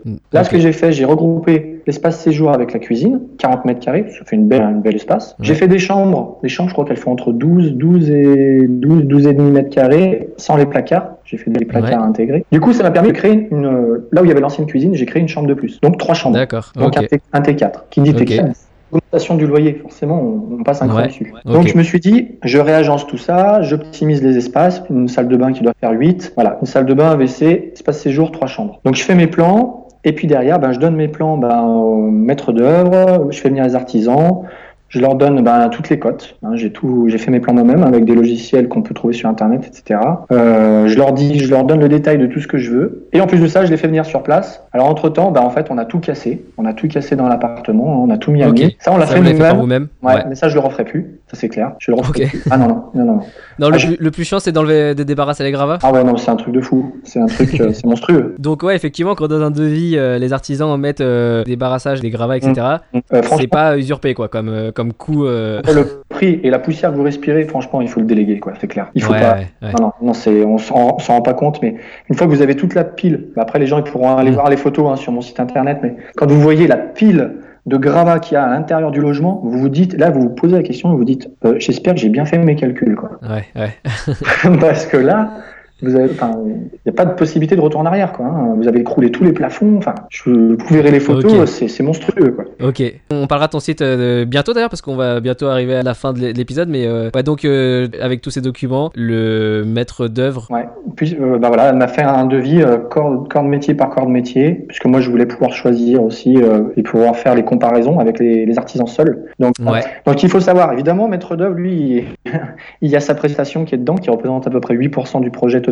D'accord. Mais 8%. Mais je, re- je vais comparer les prix corps métier par corps métier. Et effectivement, on était à, franchement, à 1 euro près ou 2 euros près du mètre carré. On était à la même chose. Le plaquiste qui passe par le maître d'œuvre ou que je prenne un plaquiste tout seul, on était kiff kiff. Ouais, Moi- ouais, bien sûr, parce que le plaquiste au final il fait des prix entre guillemets au maître d'œuvre, euh, parce qu'il Je- c'est euh, une personne ouais. avec qui il va Oui. avoir euh, l'habitude de travailler, peut-être, ou alors il espère faire des plus de chantiers, donc il fait un petit effort supplémentaire. Exactement. Donc en fait, voilà, ils sont, on retrouve, les- on retrouve la même chose. Ce qu'il faut, Ok. ce qu'il faut savoir, c'est qu'après, moi j'ai voulu passer par un maître d'œuvre, c'était pour déléguer les enchaînements de chantier, etc. Ouais, Moi, à 30 ouais. minutes, en m'ayant octroyé, j'avais pris un petit peu l'habitude hein, du temps libre. J'avais pas forcément envie d'aller sur place, coordonner les différents métiers. Surtout que là, il y avait beaucoup de différents corps de métiers. Il y avait des maçons, il y a eu euh, le plaquiste, euh, le peintre, il y a eu euh, euh, le cuisiniste pour monter les- les- le, le mobilier. Il y a eu, voilà. Donc, j'ai préféré passer par un seul interlocuteur, déléguer tout ça. Par contre, moi, j'ai contrôlé ce qu'il faisait. C'est-à-dire qu'à un moment donné, j'allais pour voir à des points bien précis.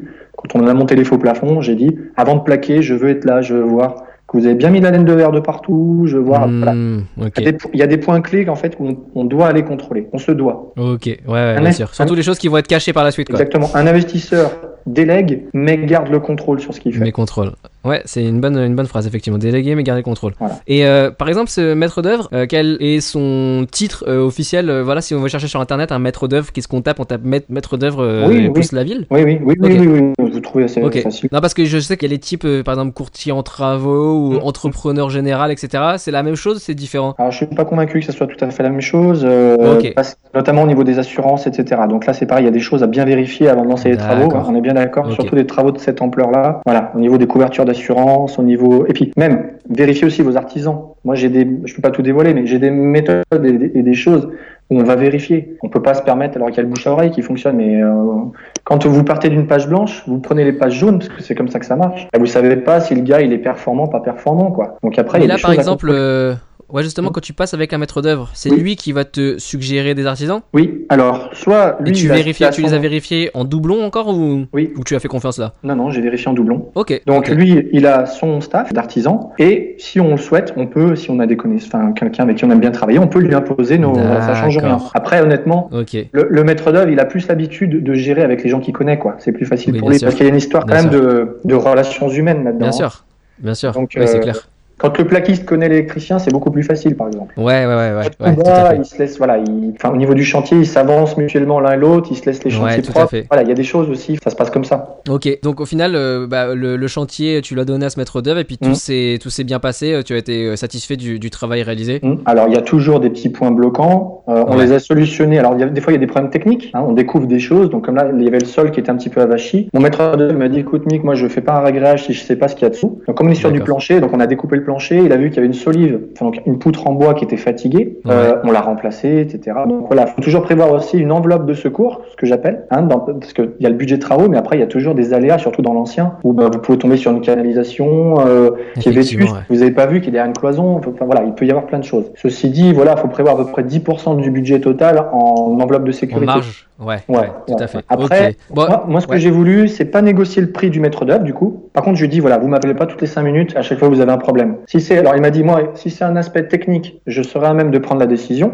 d'un point de vue technique. Par contre, si ça touche un aspect plutôt, euh, on va dire, euh, euh, esthétique, s'il faut faire passer un truc, machin, et que ça risque de Mhm. faire quelque chose de moche, ouais, ouais. bah là, on prendra la décision ensemble, c'est vous qui validerez. Donc je lui dis, écoute, ça me va parfaitement. Et effectivement, bah, in fine, il, y a, il y a eu des choses qui ont été faites, qu'il a pris des décisions et ça s'est très bien passé. Ok, d'accord. Ok. Donc dans l'ensemble, la prestation à, 80, à 90%, elle a été menée euh, parfaitement. Il y a toujours des petits points de détail parce que moi je suis très pointu Ouais, et très bien sûr. pénible, mais il faut pas oublier que ça reste des artisans et ils sont pas ils sont pas au centimètre près quoi. Ouais, il y a- bien sûr. Il y a des petites choses, des petits joints, des, voilà, où j'ai fait reprendre, mais voilà, dans l'ensemble plutôt satisfait, oui. Ok, d'accord. Bon, si tu me permets, on va euh, avancer un petit peu euh, Ouais, euh, et, et puis tendre vers la clôture euh, de l'épisode. Juste, tu parles, voilà, que tu travailles avec des clients aujourd'hui, etc., que tu as des méthodes que tu partages, parce qu'en fait, aujourd'hui, tu es coach des gens pour investir dans l'immobilier. Voilà, exactement. Donc voilà, rapidement, est-ce que tu peux nous expliquer s'il y a des auditeurs qui sont intéressés, comment ça se passe, et puis bah, où est-ce que les gens peuvent trouver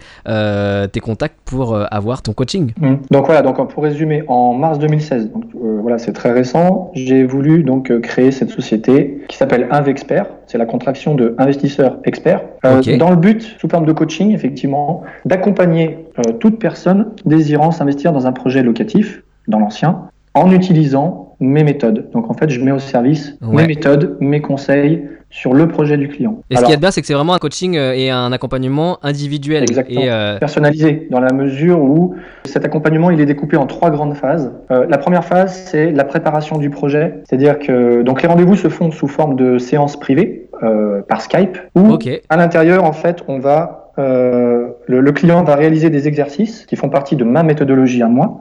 Donc euh, en tenant compte ben, de l'aspect sécurité euh, propre à moi-même et puis euh, toute ma méthodologie. Dans un premier temps, la première séance, ça va être sur évaluer vos capacités d'investissement. On va voir également le profil de la personne. On va monter un, un pré-dossier bancaire de manière à, à connaître les points positifs, les points négatifs du client pour que les points négatifs, on puisse les solutionner pour améliorer sa crédibilité son, auprès son de la banque. profil, ouais, bien Voilà, sûr. exactement. Les points positifs, les mettre en avant pour déjà avoir un premier son de cloche auprès de sa banque pour dire oui, ok, on vous suit sur tel projet, telle ampleur.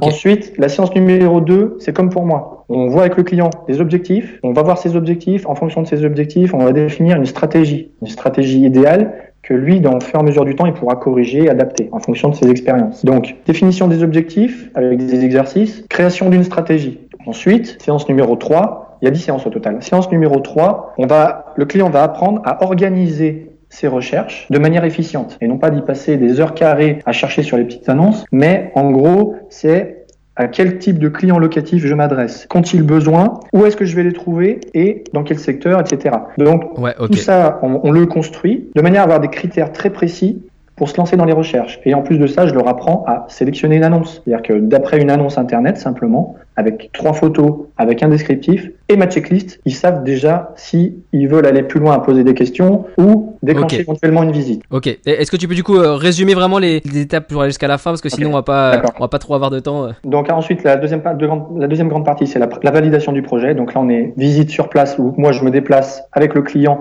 diagnostic. Donc il a ma checklist pour faire la visite tout seul. Contre-visite, validation, on fait l'étude de rentabilité, on se lance dans les négociations. Ok, ça, c'est étape Négociation, 4. je- Ouais, 5 Ça, c'est étapes, c'est comme ça que négociation? Étape 5, contre-visite, validation. Étape 6, étude de rentabilité et négociation. Généralement, la négociation, le client se rembourse de la prestation euh, totale euh, de l'accompagnement personnalisé. Ça s'est avéré euh, sur tous les cas jusqu'à présent. Et enfin, donc, une fois qu'on a lancé les négociations, il y a le compromis pour le, bien sûr pour le client, etc. Partie numéro 3, la dernière partie sur la gestion du projet en lui-même. Processus achat et stratégie financière. Donc là, montage de dossier. Est-ce qu'on utilise des aides de l'État, etc. Non. Est-ce que donc les différents prêts, courtage, Mhm. par un courtier ou non? C'est la recherche de prêt, ok. Voilà, c'est ça. Séance numéro 8, maîtrise et gestion des travaux. Est-ce que je délègue par d'œuvre On a vu ça Ok. apparemment. Est-ce que je fais moi-même, etc. Séance numéro 9, la partie gestion locative. Est-ce que je passe par une agence Est-ce que je gère moi-même Comment je rédige une annonce Est-ce que voilà, tout, on aborde aussi ben, tous les points bloquants, euh, les problèmes d'impayés, comment je les gère, les- ce qui est un peu ce qui Ouais. m'est arrivé moi. Syndic bénévole, on en parle également. Et enfin la séance numéro 10, la dernière, qui elle est faite un petit peu un peu plus tard, une fois le projet, une fois le locataire en place. Un peu plus tard, c'est sécurisation du patrimoine. Qu'est-ce que je mets en place d'accord. Donc Pour- euh, des choses un peu plus avancées, ouais. voilà, pour rembourser plus vite euh, en fonction de ma stratégie et de ce que je veux faire par la suite. Voilà. Ok. Donc en gros, il y a 10 séances. Tu peux aider les clients euh, dans quelle zone géographique euh, Tu peux offrir ces, ces services-là de coaching euh, à des gens qui se situent partout en France? Oui, parce que la méthodologie, en fait, que ça soit pour un immeuble de rapport, que ça soit pour un Ouais. parking, est strictement la même. Et en plus de ça, elle est duplicable, dans, que ce soit à Lille, Bordeaux, Marseille, Toulon, peu importe, Lyon. Que ce soit à la campagne ou à la ville, tout est, tout est réalisable. Donc la méthodologie est toujours la même. Voilà. Donc j'accompagne les gens à distance, sauf pour les visites et contre-visites où moi je suis sur place Bien avec sûr. mon client. Voilà. Parce que je vais avoir Ouais. un œil critique sur le projet. Ok. Et donc aujourd'hui, si des gens ils veulent te contacter, il y a une adresse euh, email, un site internet euh, sur lequel euh, ils doivent se rendre? Donc oui, euh, www.invexpert.fr, donc ça c'est le site internet qui est en construction, mais en- si les gens veulent, ils peuvent noter, ils peuvent me présenter leur projet de vie, etc. Ou alors le contact mail directement, c'est contact@invexpert.fr. On mettra des liens de toute façon vers ces sites et, et cet email dans la page de, de notes de l'épisode. Donc euh, je te remercie pour toutes ces descriptions. On va pouvoir passer à la dernière euh, partie de l'épisode. Oui.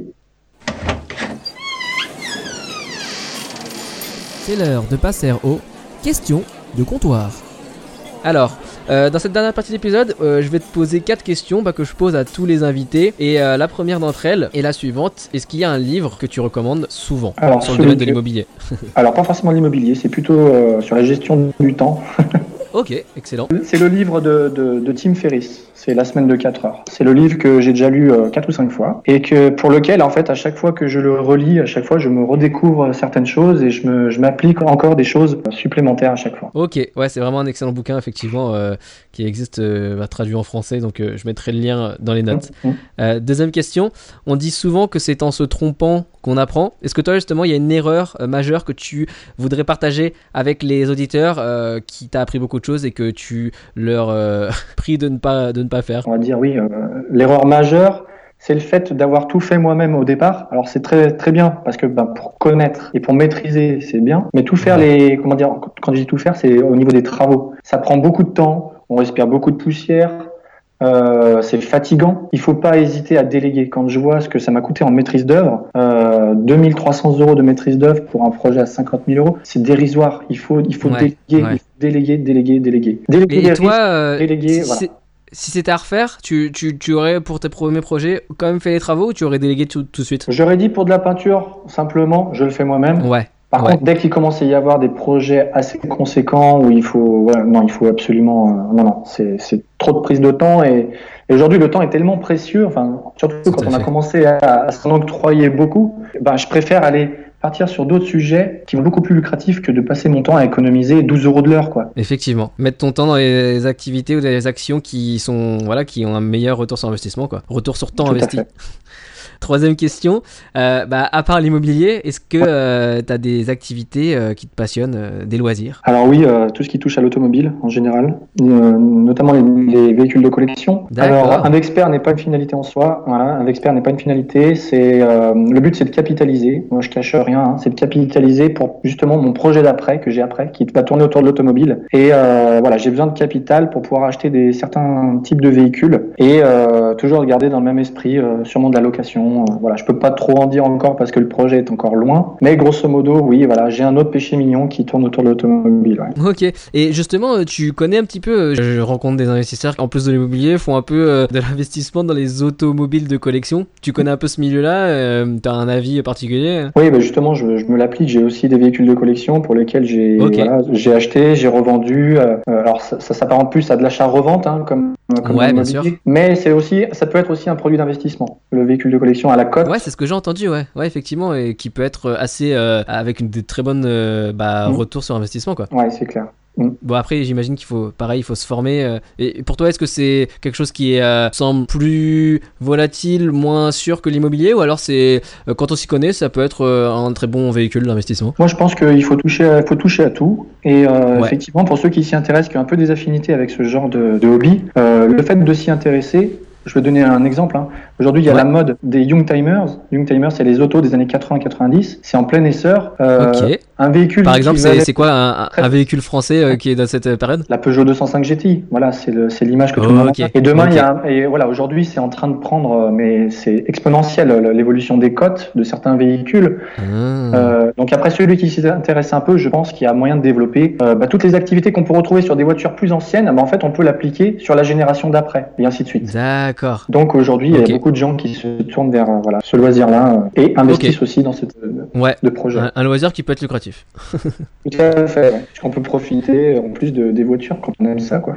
Ah ouais, tout à fait. Ouais. Et, et de- dernière et quatrième question, euh, bah, à ton avis, qu'est-ce qui sépare une personne qui réussit dans l'investissement immobilier d'une personne qui va échouer ou qui ne commence jamais? La différence entre les deux, Ouais, un Euh, critère, un trait de caractère, euh, voilà quelque chose qui, d'après les gens que tu as rencontrés, fait la différence. L'audace. Je pense qu'il faut avoir de l'audace. Il faut, à un moment donné, on est au bord de la piscine, il faut être audacieux. Il faut aller, des fois, comme moi je l'ai fait pour le premier investissement, aller là où personne ne va. Et des fois, on peut avoir de, belles surprises. Mais je pense qu'il y a une part de courage et d'audace. Voilà. Il faut faire les excellent. choses. Même si elles sont pas parfaites au départ, c'est pas grave. On a le droit de faire des erreurs. On peut toujours les corriger. Mais il faut les faire avec une certaine logique. Formez-vous dans un premier temps. Et ensuite, allez-y, lancez-vous. Si vous êtes comme moi un peu sécuritaire, ben, faites un petit projet. Partez sur un petit truc. Et après, vous Ouais, voyez et à chaque fois, bah, vous apprenez de vos erreurs et à chaque fois, bah, vous grandissez et puis euh, allez à votre rythme. Ouais, effectivement. Et euh, bah, pour conclure, euh, si vraiment vous avez une peur, une phobie pour investir, bah, n'hésitez pas à euh, vous faire soutenir par euh, bah, voilà, un coach comme, euh, comme Michael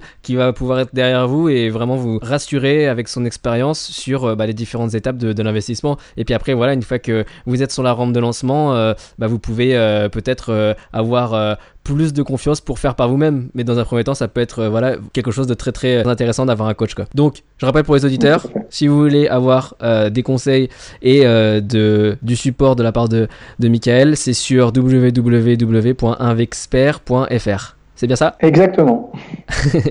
Ok, parfait. Bon, écoute, merci beaucoup, Michael, pour, euh, pour ton temps et puis pour euh, tout ce partage. Bah, merci à toi, merci à vous. Ouais. Hmm. Et puis j'espère que, euh, bah, que tu vas réussir à faire euh, tes projets futurs euh, comme tu le souhaites. Ouais, je suis bien parti pour en tout cas.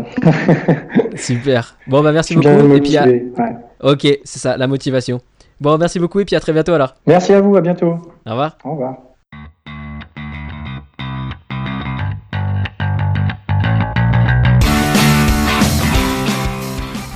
Voilà, j'espère que l'histoire de Michael vous a plu. La fin de l'interview a dû être un poil accélérée, mais il y a tellement de choses à dire. Nous en avons discuté d'ailleurs avec Michael à la suite de l'interview et euh, nous prévoyons de faire un autre épisode pour parler notamment des aspects de recherche et gestion des locataires, mais surtout d'un sujet rarement discuté, la sécurisation de votre patrimoine. Avant de vous quitter, je voulais aussi vous partager une nouvelle dont je suis très fier.